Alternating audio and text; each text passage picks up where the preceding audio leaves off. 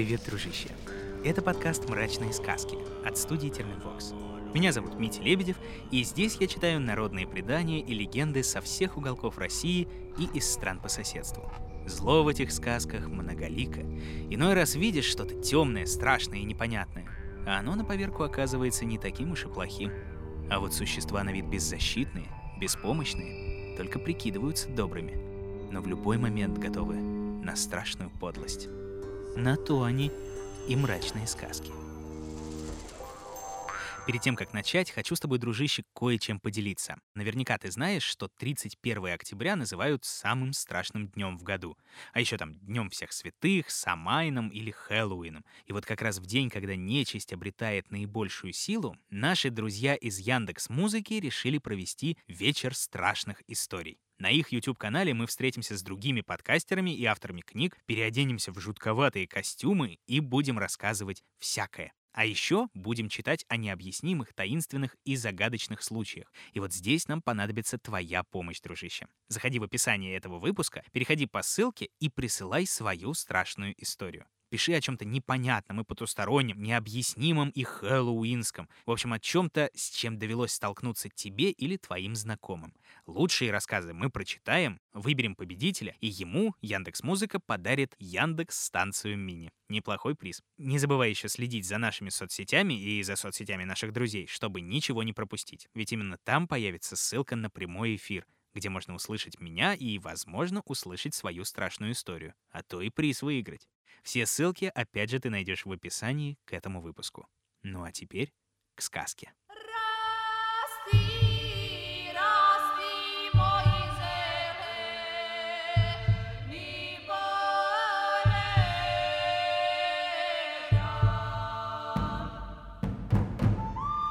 Сегодня расскажу я тебе сербскую сказку. Сербов по всему миру много, и живут они в разных странах.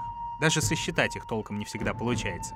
По разным оценкам их то ли 10, то ли 13 миллионов. И всего 6 из них проживает в родной Сербии, гористой стране Юго-Восточной Европы. Ученые считают, что предки современных сербов жили на Кавказе и в низовьях Волги и бежали на новые места от гунских захватчиков еще в IV веке нашей эры. За свою долгую историю они участвовали во множестве войн, можно сказать, что именно в Сербии началась Первая мировая война. И каждый раз Россия приходила им на помощь. Сербы это помнят. И чуть ли не с исторической благодарностью любят русских. Наверное, нигде в Европе нас не ценят так сильно, как там. Есть у них даже такая поговорка «Руси и Сырба – братча заувик». Ну, думаю, тут и без перевода все понятно. Большинство сербов православные, еще в VII веке они приняли крещение, а до этого поклонялись языческим богам. Многие древние обычаи тесно переплелись с христианскими и сохранились до сих пор. Например, на Рождество в сербских семьях ждали палазника. Так называли первого встречного, который переступит порог дома. Вот у нас говорят, как Новый год встретишь, так его и проведешь, а у сербов получается, какого палазника встретишь, таким и будет год. Такому человеку обязательно надо было расшевелить поленья в очаге, и сколько искр взлетит вверх, столько и богатства, и радостей, и удач можно ожидать семейству. В сказках сербов тоже сохранилось много языческих тварей. Например, они верили, что некрещенный ребенок после смерти превращается в дрековаца. Рост он небольшого, тело вытянутое, руки длинные, а голова огромная, с черными глазами и зубастой пастью. Такой демон может и несчастных родителей своих преследовать, если посчитает, что именно они несут ответ за смерть ребенка. Правда, особо опасным его не считают, ведь Дрековац до смерти боится собак. Есть в сербских горах такое чудовище, как Стухач. Никто не знает, как он выглядит, правда. Говорят лишь, что встреча со Стухачем не ведет ни к чему хорошему. Только увидит он человека, как сразу же вырывает ему связки из ног и плетет себе из этих жил обувь. А так как башмаки такие недолговечны, как ты понимаешь, то уже скоро чудище выходит на новую охоту. Ну а страшнее всех, наверное, демонический зверь Буковац или водяной бык. Шестиногий, длиннохвостый монстр, покрытый слизью, голова украшена витыми рогами. По ночам выходит он из воды и страшно воет. а найдет заплутавшего человека, обязательно задушит. Ученые думают, что за вой буковаца сербы принимали крик болотной выпи. Действительно, орет по-жуткому, очень на быка похоже. Но мы с тобой знаем, дружище, что не бывает все так просто. Ну а некоторые чудовища очень похожи на наших, исконно русских злодеев. Вот как рассказывают сербы.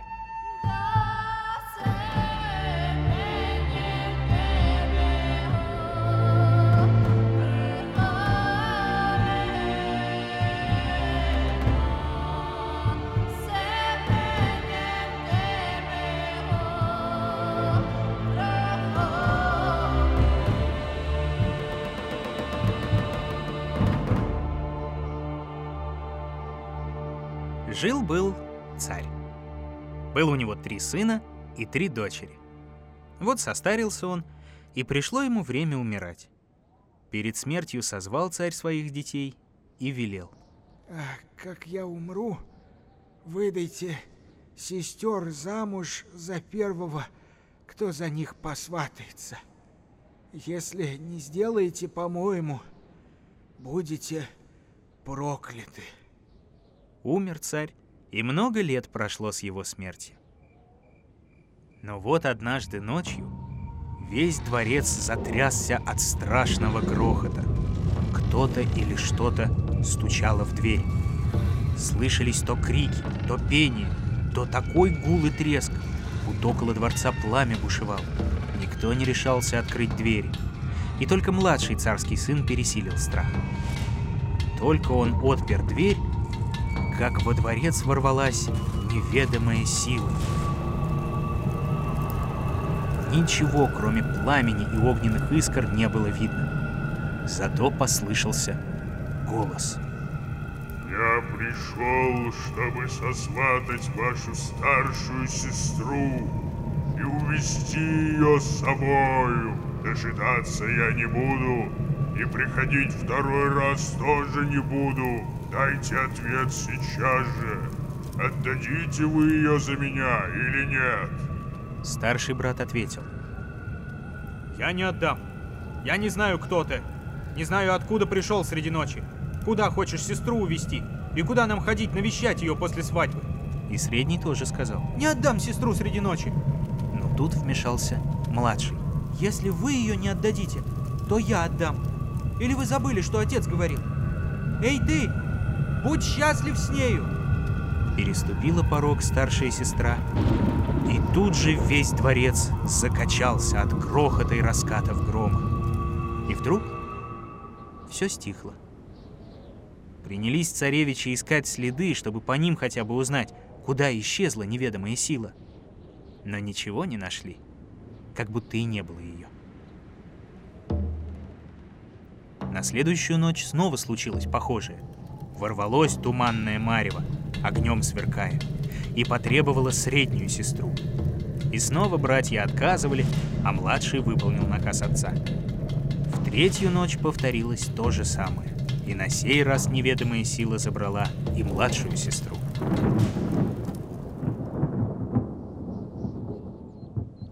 На утро забеспокоились братья. Боже, что ж за чудо?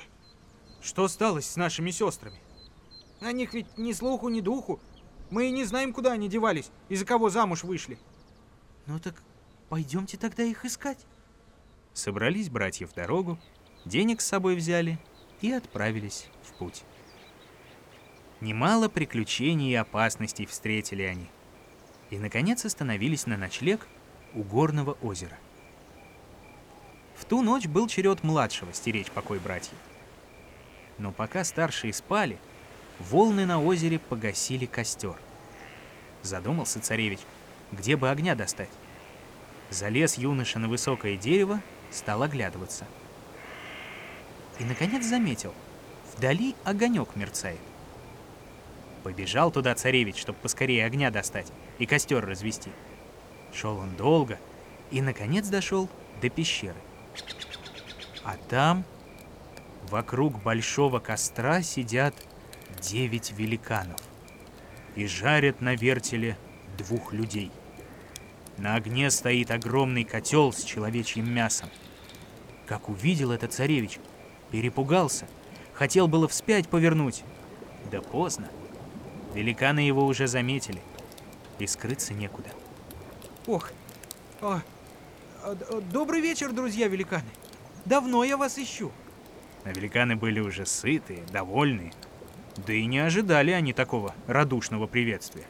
Э, помоги тебе Бог, коли ты нам друг. Ну что вы, я погроб ваш и отдам за вас жизнь. Э, если ты хочешь быть нашим другом, то не поешь ли ты с нами человечьего Когда мяса? мы на дело с нами пойдешь. Ладно, что вы делаете, то и я буду делать. Ну, хорошо. Коли так, садись.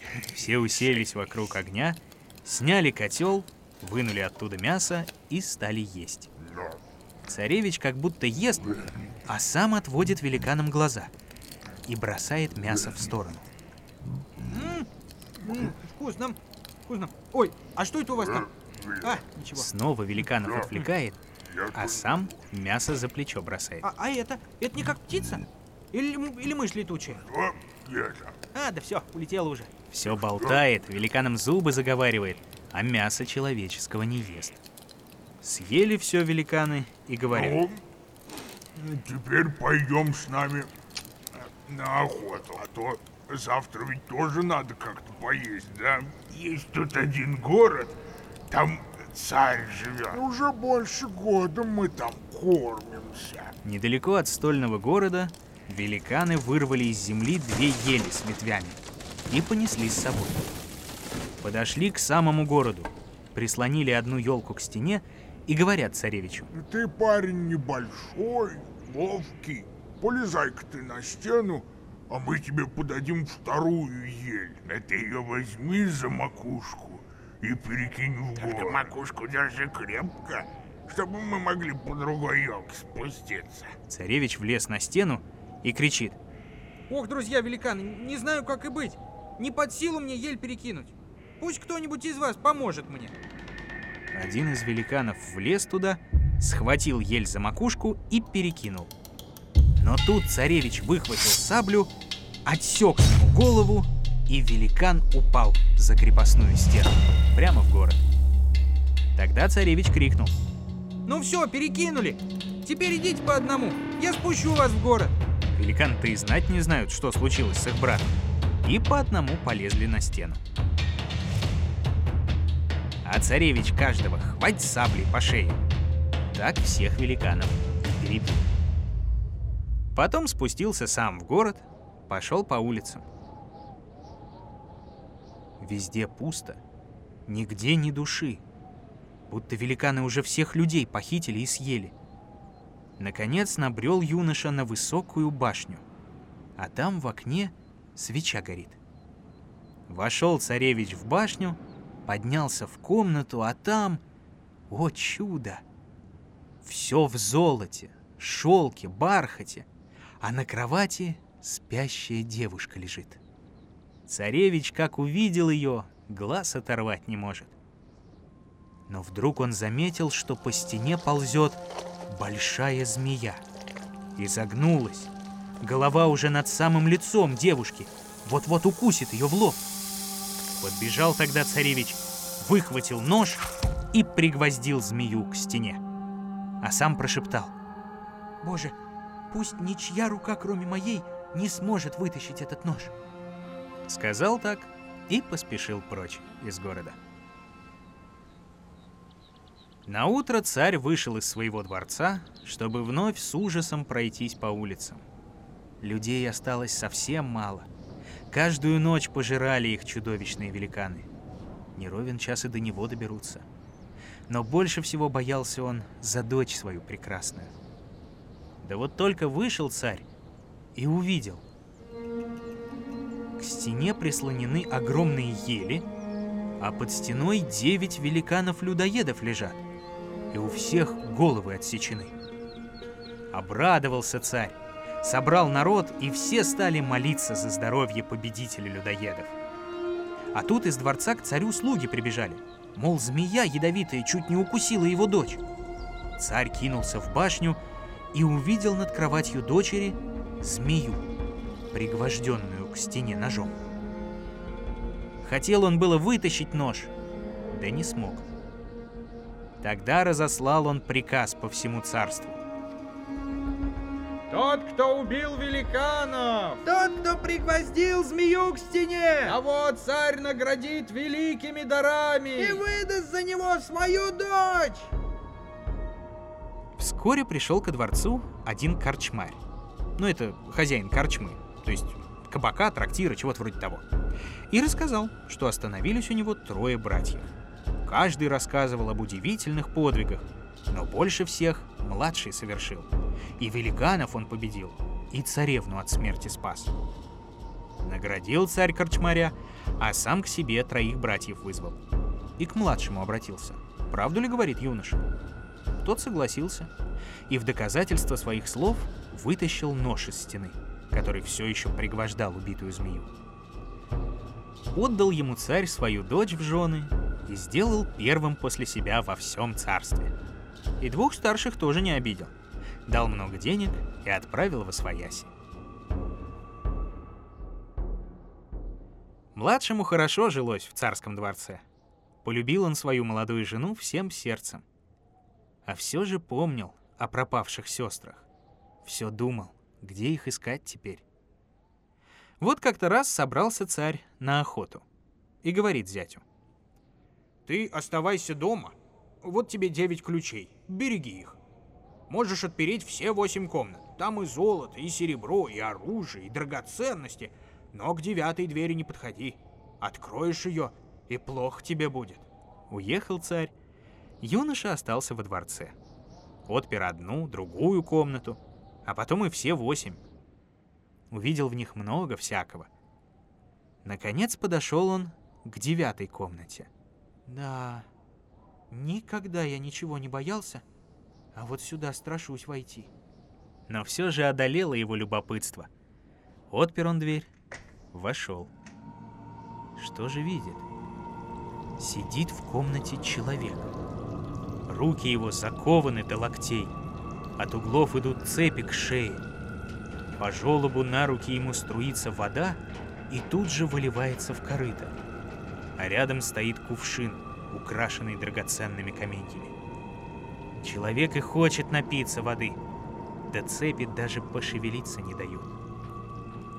Увидел все это царевич, от испуга попятился, а человек ему проговорил. Богом тебя заклинаю. Войди, не бойся. Окажи мне услугу. Дай воды напиться, а я тебя награжу. Получишь ты от меня еще одну жизнь. Две жизни. Чего же лучше? Сказал так царевич и дал человеку кувшин с водой. Скажи мне ради бога, а как тебя зовут? Зовут меня Башчелик. А башчелик значит стальная голова. Царевич уже повернулся было к двери, но башчелик снова просит. Да стой, дай мне еще кувшин воды, и я подарю тебе еще одну жизнь. Две жизни? Да еще и своя есть. Подумал так царевич. Дал кувшин закованному. И в третий раз башчелик взмолился. Вернись, юноша. Ты уже два раза сделал доброе дело. Сделай в третий раз. Я подарю тебе третью жизнь, если ты возьмешь кувшин, наполнишь его водой и выльешь мне на голову. Так царевич и сделал. Но только вода полилась, треснули железные обручи вокруг шеи башчели и цепи, в которые он был закован. Налилось его тело кровью, забугрились мышцы, расправились могучие плечи, раскинулись за спиной огромные крылья.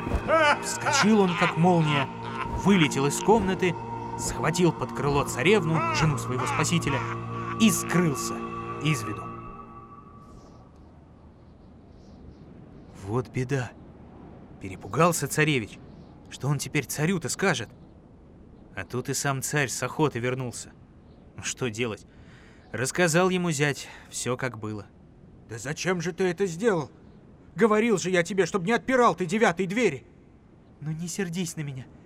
Я разыщу Башчелика и верну жену. Э, нет. Не ходи. Не ходи ради бога. Ты не знаешь, кто это такой. Много добрых воинов я потерял. Много денег истратил, прежде чем удалось мне его поймать. Оставайся лучше у меня, а? Я тебе другую девушку сосватаю. И любить тебя буду, как родного сына. Только оставайся. Но царевич не послушался. Сел на коня и поехал по белу свету разыскивать Башчелика. Вот добрался он через пару дней до незнакомого города. Встретила его девушка у дворцовых врат. Но что это? Смотрит юноша и узнает свою старшую сестру. Обнялись они, расцеловались. Стал царевич спрашивать, кто же ее муж-то? «А, «Я вышла замуж за царя змеев. Дай-ка я тебя, брат, спрячу получше. А то он каждый день говорит, что убьет моих братьев, своих шуринов, если только их увидит. Вот и вечер наступил. Слуги приготовили змею ужин и стали ждать. Вдруг раздался грохот. Влетел во дворец царь змеев. Все осветилось, засверкало.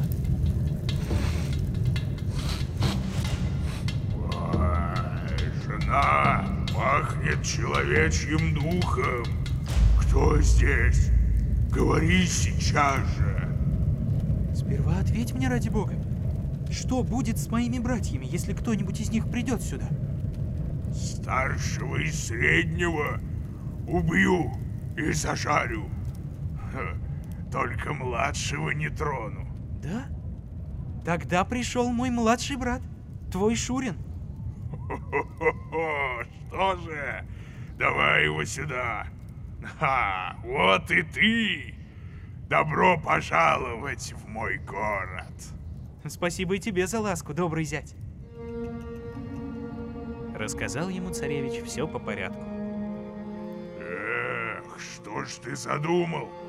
Бог с тобой. Позавчера Башчелик пролетал здесь и пронес твою жену.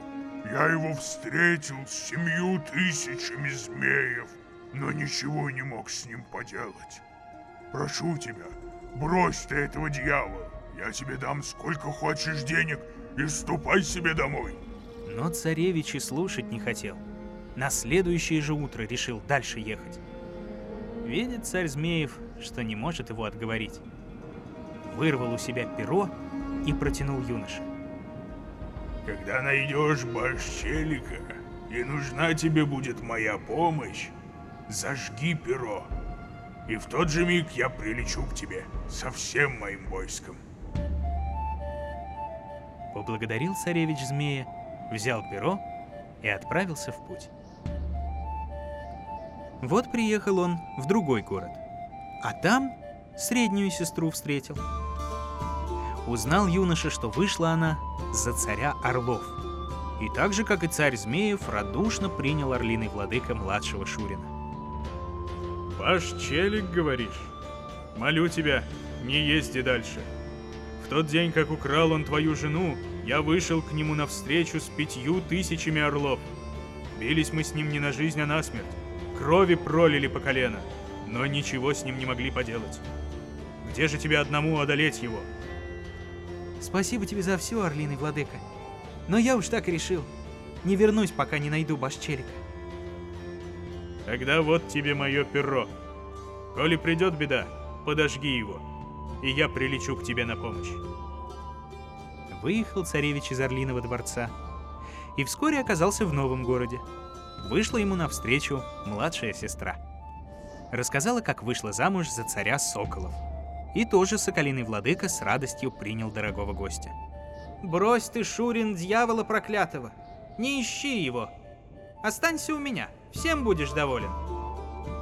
Хм, нет? Ну тогда держи перо из моего крыла.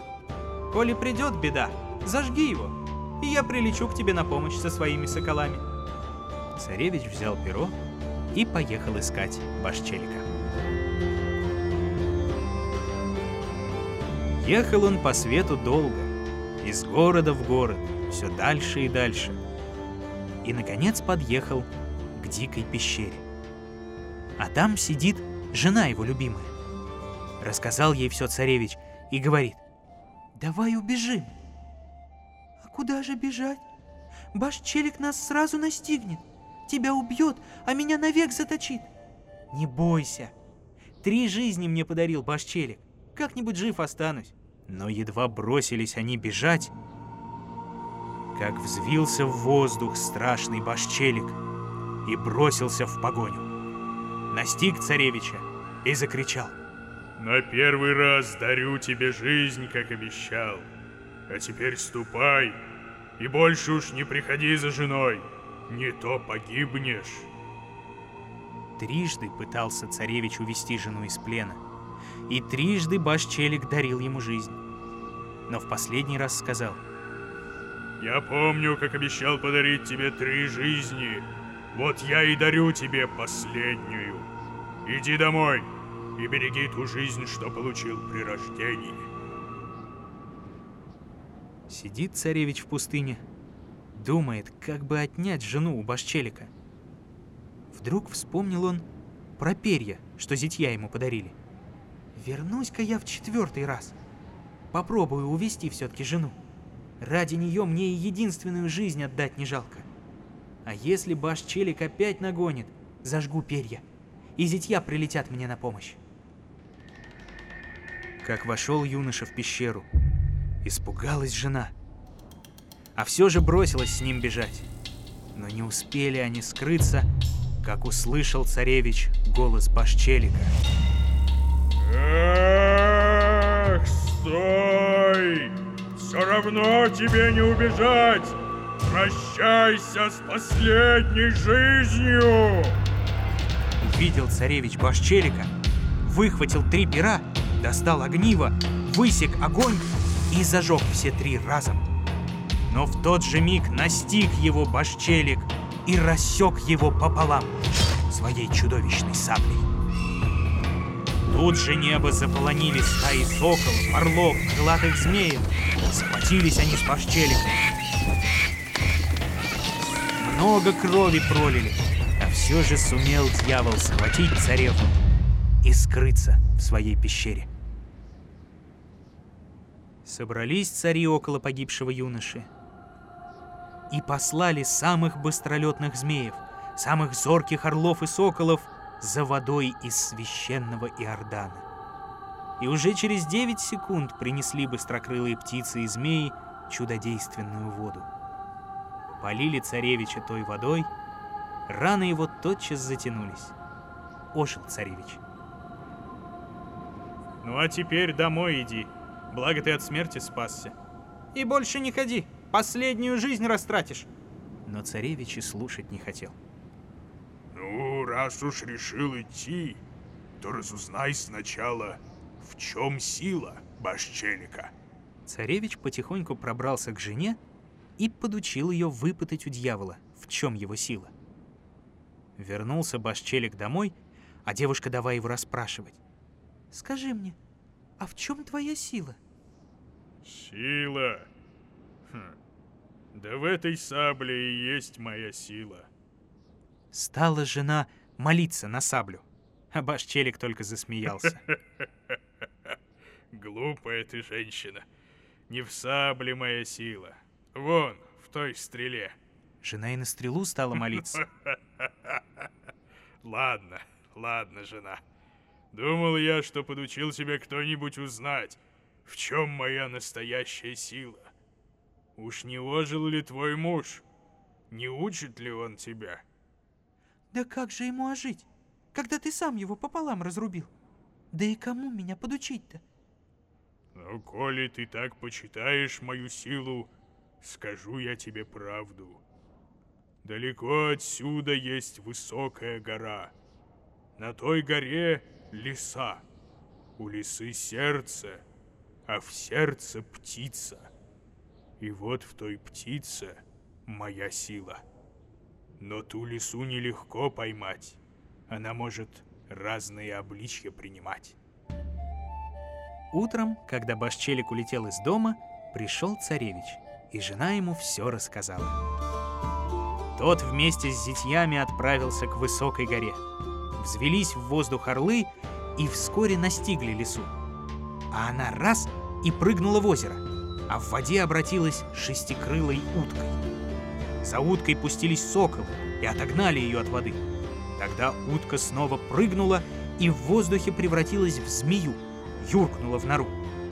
Но крылатые змеи полетели за ней по следу, стали сжечь огнем землю. Вырвалась тогда наружу змея, снова в лесу превратилась, хотела было бежать, да настигли ее орлы, соколы и змеи. Разрезали лесу, вынули сердце, из сердца вытащили птицу и бросили ее в огонь.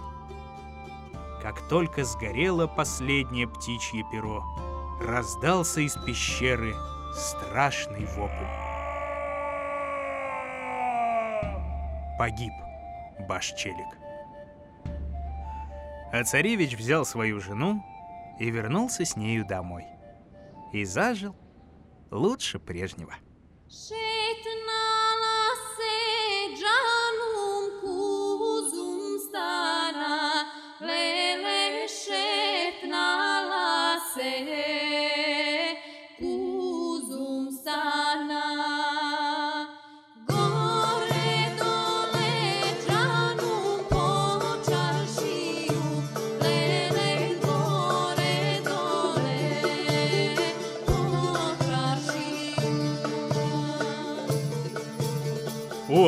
не маленькая вышла сказка. И это я тебе, дружище, еще не все рассказал. Кстати, ты наверняка догадываешься, на кого из наших старых знакомых похож этот самый Баш-Челик. И воду он пьет, чтобы силу вернуть. И смерть его запрятана в одном, другом, третьем, как в матрешке. Пиши в комментариях. Ну а новые мрачные сказки, да и старые тоже, ждут тебя на всех подкаст-площадках. В мобильном приложении на сайте SoundStream — в Apple и Google подкастах, на Кастбоксе, Яндекс Музыке, Spotify и на YouTube. Подписывайся, оценивай, друзьям, родным, близким скидывай, ну пусть тоже слушают, а что они. Ну а мне советуй другие сказки, которые замечательно прозвучат в этом подкасте. Ну а на сегодня все, дружище. Все.